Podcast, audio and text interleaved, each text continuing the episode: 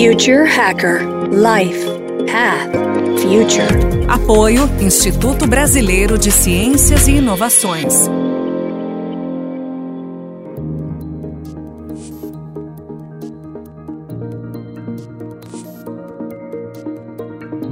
Welcome back, everybody, to the international edition of Future Hacker. This is your host, Maria Taide, and this is the second episode of our conversation with David Lawant. We've been talking about cryptocurrency, ETF, and what's where's the market headed really. So, David, welcome back. So, we just heard recently that PayPal added Bitcoin on their platform, which is huge. Do you see other platforms following that move? Yeah, that was a super, super exciting and recent development in the space. So, PayPal, which is one of the fintech giants in the world, and actually sometimes we don't even realize how big PayPal is. PayPal has three, almost 350 million users. Uh, they have a market capitalization of $250 billion, which basically means that PayPal is bigger than big US financial institutions like Bank of America, Wells Fargo, Morgan Stanley, or Goldman Sachs. Uh, PayPal is bigger than all of these all, all of these institutions. So basically, they have announced that they will allow US users to buy, sell, and store crypto assets. And these include, apparently, in the first stage, Bitcoin, Ether, uh, Bitcoin Cash, and Litecoin. This will start in a few weeks. And then apparently over 2021, they want to roll this out to select international jurisdictions as well. Uh, they also said that they will enable the use of cryptocurrencies or crypto assets in retail transactions in all its 26 million merchants. So basically, there are all these um, uh, stores and retailers that use uh, PayPal technology. This is pretty significant. The market was uh, pretty excited uh, when the news came about. Uh, Bitcoin was up by more than 10% uh, to a multi-year high above $13,000, probably on the back of this news. Uh, we think this is this is really really big for a number of reasons. I will mention them very briefly here. But number one, as I said, PayPal is really big, 350 million clients. Uh, just as a reference, there's another fintech giant or a, a, large fintech company here in the US called Square, which is deeply, deeply involved with Bitcoin. They also support Bitcoin to the level that they actually sponsor Bitcoin protocol development. So Square is really, really deep into Bitcoin. Square is a large fintech company as well. I think a company with a market cap of around $30 billion. Again, fintech US company, but PayPal is like an order of magnitude bigger than Square. Even if they are mildly successful in attracting a part of their user base, this could be a pretty significant inflow uh, into the crypto space. Number two, uh, PayPal would jumpstart the use of crypto in the retail settings. As we all know, crypto is hard to use as a payment system. Today, most people use, especially Bitcoin, as a more of a digital gold, but not necessarily as an asset that you can use for payments. And the biggest challenge is to how do you get enough retailers to accept crypto and make it viable?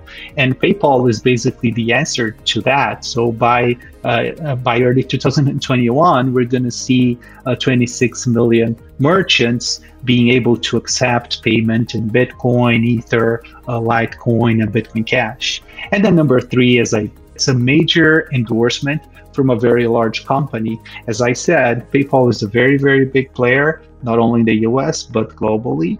And also, I really uh, would recommend people who are interested in crypto and interested in understanding how big companies are embracing crypto. I would really recommend to read their press release because it's extremely bullish. It's very, very re- remarkable, and it's a far reaching endorsement of the importance of crypto.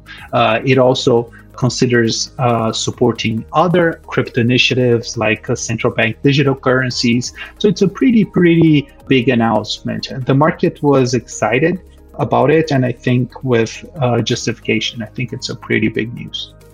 That is, it's huge and really exciting. I'm actually I'm glad you told me. So everybody, he was the one that told me before we started the interview. So it's really pretty great. Okay, so moving on. How is the decentralization through blockchain movement going?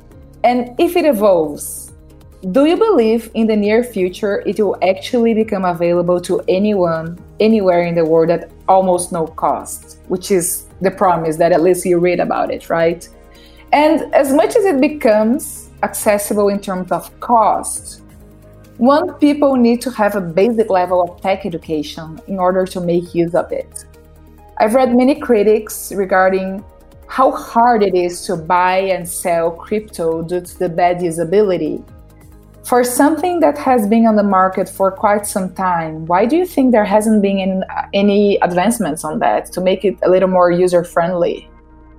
Yeah, that's that's an awesome question. I think, I mean, just to make it justice, I, have been dabbling with this with this technology for a while, and I actually play and inter- uh, play and interact with the protocol itself. I have to say that over the last five years or so, it has become a lot easier to use or to uh, manage uh, crypto assets. Uh, we're still not there, and I think I agree with you that for the general user, uh, buying crypto is directly still not very easy. I think what we're seeing here, and then I'll, get you to, to the first part of your question, but I think what we're seeing is that number one, there's a number of companies that encapsulate crypto uh, within more familiar technologies and processes. So, for example, uh, our company does that, for example. So, if you want to invest in, in crypto assets, like with the same level of sophistication and same level of security that you want to have uh, when you invest in, in stocks, for example, you can use a company like, like us, and, and there are others as well, providing financial products that have crypto under the hood. And, and our the, the type of products we provide they slot in relatively easily into we're, we're just a regular asset manager just a regular private placement fund it's not too different investing in bitwise versus investing in a regular private placement. Actually, it's not different at all. That's one side. I mean, there's a lot of companies that are packaging uh, crypto uh, within traditional, let's say, technologies and, and, and processes. And on the other hand, yes, I mean, they're uh, using crypto directly is becoming easier, but there is a challenge. And, and I think on this side, I think we do have to be a little patient because this is a very, very fundamental breakthrough. So, this is something uh, that myself and everyone who's into crypto like to say is that the thing that mostly resembles uh, Bitcoin and crypto is the internet.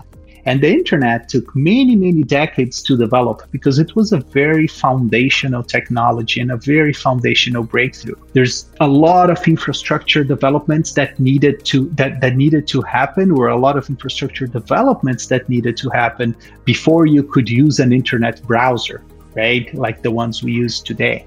It's not that different with crypto. Uh, so we're still like developing the protocols, and then there are protocols that run on top of the protocols that have been developed. So there is still a lot of development on the infrastructure phase that has that is going on, uh, but things are moving really fast. I mean, anyone I talk to who has been around uh, in the beginning of the internet or do, who who has been following technology for an extended period of time, everyone says that the pace of innovation in crypto is only matched by the very very early days of the internet. Uh, so I'm very very optimistic that over the next few years, let's say, people will start to be able to use uh, some of these things, uh, maybe sometimes without even knowing that there is a blockchain network or a crypto asset, maybe people will start paying one another without knowing that they're doing this through Bitcoin. Maybe Bitcoin is just the underlying technology that makes this settlement possible. I'm not sure if I if I'm making myself uh, clear here, but there is still a long road until we, we have very very slick, slick uh, UX. But I think we, we are getting there. In terms of uh, the decentralization process of the blockchain. I think it depends a lot. And an important thing is that crypto assets are very different from, from each other, and they are also very different in the level of centralization that they provide. So, on one end, you have Bitcoin, which is by far the most uh, decentralized network of them all. There are others which are a lot more centralized. Uh, so there's a whole spectrum over there, and let's see which ones the, the market will accept. I'm particularly very, very bullish about the most decentralized uh, decentralized networks, and I think we are already seeing a number of companies understanding the importance of having a decentralized uh, ledger like Bitcoin, for example, to build not only financial applications, but a lot of other interesting stuff. So let's say that this model evolves and it gets accepted by the users and it's used by the masses. And as you mentioned, either used knowingly or un- unknowingly, right? Do you think it would be the disruption of the financial market, putting the current structure at risk? Or do you think you two just adapt to the current playbook? or just it was going to be just a mix of, of, of both models at the same time? It's of course very hard to know because it's still very early days for crypto. As we mentioned, Bitcoin has been around for 11 years now, but that's still such a, a fundamental development that I think is still very early days. But my guess is that I think we're going to see the overall or the traditional structure adapting to crypto just like the internet didn't end the advertising industry, it didn't end the publishing industry. It changed them. It changed them in profound ways, but it actually it didn't end them, and quite the contrary. It, it probably actually made them a lot bigger and a lot more accessible and a lot more open. I think crypto has the chance of doing with value with what the internet did to information. So that's kind of the bullish case for this technology as a whole. But in that sense, I don't think it's I don't think it's going to like I mean it will disrupt the industry, but the players who embrace uh, this technology will do really really well, uh, in my opinion. Yeah, that's for sure. So let's talk about the the challenges, right?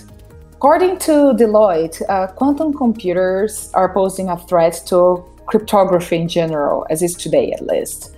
So, this could affect Bitcoin blockchain as it could be used to falsify digital signatures and spend anyone's Bitcoins. And about 25% of all Bitcoins are currently vulnerable to a quantum attack, according to that study. So, do you believe that quantum computer will ever beat this race of deriving the keys before the processing time of the transaction. As today it takes about 10 minutes, right, for the transaction to happen. Or do you think that by the time it does, the Bitcoin blockchain will also be evolving to faster transactions, being always one step ahead? That's a, a, great question and a question that we hear very commonly from, from our investors. And I think a few things are important to understand in this respect. I'll try to go through all of them. Number one, when we talk about crypto assets or cryptocurrency or crypto whatever, we usually think of very cutting edge and, and, and bleeding edge cryptography. But at least in the case of Bitcoin, the, the cryptography it uses, it's actually pretty basic. Uh, it uses a thing called hashing functions and another thing called digital signatures. And the type of hashing function Bitcoin uses is one called SHA-256, and the digital signature template is ECDSA, which is changing right now to, to a better one. But they, these are like very, very basic cryptographic primitives that every single technology company uses. The first thing I always say is that if you are worried about quantum computing breaking cryptography today, Bitcoin is the least of your problems uh, because the very large part of our technological infrastructure would stop working if uh, strong cryptography were not available. I mean, you wouldn't be able to pass your credit card to make a purchase at Amazon. You probably wouldn't be able to access your internet banking. So there's a lot. Uh, it's it's a very foundational technology that is definitely not only related to crypto. So honestly, Bitcoin would be the least of your worries, at least today.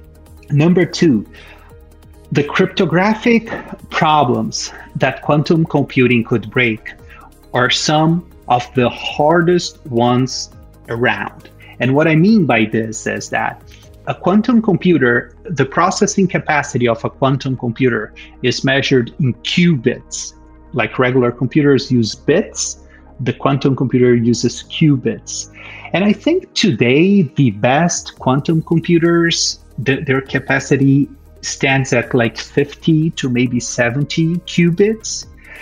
It is estimated that in order to be able to break uh, strong cryptography, this computer would need to run at around like a few or actually many thousands of qubits. So we're very, very far from getting to the point where the, the quantum computers will be able to break strong cryptography. Even if you assume Moore's law and that things continue to progress at like as strong as they have been before, we're still probably many, many decades away from that being a real threat. Another point is that if uh, we're going to have early warnings in the meaning that before you start to see a computer that is able to break strong cryptography, you're going to see massive improvements in, I don't know, Google's AI or material science. So we're going to have a lot of early warnings uh, before cryptography is a threat. Number three, there are already cryptographic algorithms which are quantum resistant. The issue is that they're still very new, they're still not very efficient, and sometimes they're they're not very secure against the classical attacks. But I mean, we have time, as I said, over the next few decades to develop and improve uh, the post quantum cryptography uh, algorithms that we have. I would love to see more research and more money and more effort spent on pub, on post quantum cryptography, but I, but I do it, it, does seem that, and I'm definitely not a specialist in this area, but it, it does seem that we are making some progress on that. And then number five even if we get to the case, let's say that tomorrow there is a quantum computer that is able to break the digital signature scheme that Bitcoin uses, even in that case, it wouldn't be the whole network could not collapse because a lot of the things that Bitcoin does already, especially the hashing functions, they are already resistant to quantum computing. So it's not like your Bitcoin is going to be gone uh, from day to night, even in this very unlikely and worst case scenario that quantum computing uh, arrives. So I definitely don't think. So I mean, just trying to put all these things into perspective is that first, it's not the most people's biggest concern right now because uh, it's just that I mean, there's just so much that depends on cryptography. We're really far away, and a lot of people say that it's theoretically or, or, or practically impossible for us to get there because there are a number of constraints uh, that start to pile up.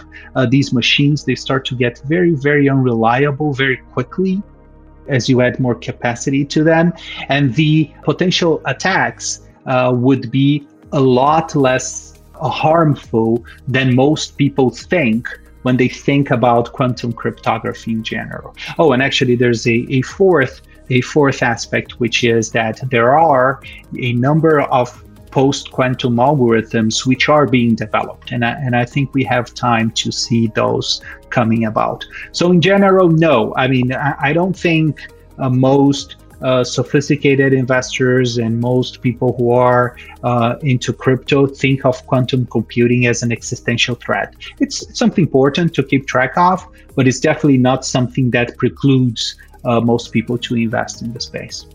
That's awesome. Thank you so much for the explanation. Uh, so, David, we're coming to the end, uh, but I still would like to ask you a last question. I'm really, really curious about that. Uh, so talk just about blockchain in general, not specifically about bitcoins and cryptocurrency.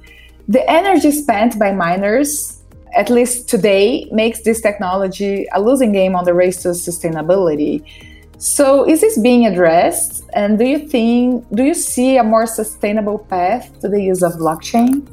That's an amazing question and one very dear to my heart, too. Uh, and the answer is definitely yes. And, and I would actually even say, I, am not sure if I agree completely that the the current technology that we have is harmful for the environment. But let me try to put this quickly. Um, there is there is a new family of consensus algorithms, and a consensus algorithm is kind of the engine that makes a blockchain network work. So basically, there is this new breed of consensus algorithms that are called proof of stake that basically don't require heavy energy spends. So they exchange the heavy computations that the traditional algorithms use by financial commitments. So actually, there is this side of the problem. These algorithms introduce some challenges. Let's see how they go. But that is definitely one track that a number of networks are going for. The most important of them is Ethereum, which is the second largest blockchain network, second only to Bitcoin. Ethereum is switching to a proof of stake system over the next many years. It's a major engineering undertaking, it's going to take a lot of time, but many, many years ahead, Ethereum will probably be consuming a lot less energy, or actually virtually no energy compared to, to a regular uh, networking system. On the other hand, there is this uh, energy intensive algorithm that networks like Bitcoin and even Ethereum today, as I said, use. And there's a lot of interesting developments happening on that side. I'm not sure if I'm going to have time to explain all that is going on there, but I so but I'll try to touch briefly on on a few of the main points all the energy that, not all, but a very, very large part of the energy that Bitcoin uses comes from renewable sources. So there are some very interesting arguments, actually, that Bitcoin mining can also be an enabler of renewable energy sources because it could make a number of projects feasible that wouldn't be feasible without a constant buyer of energy.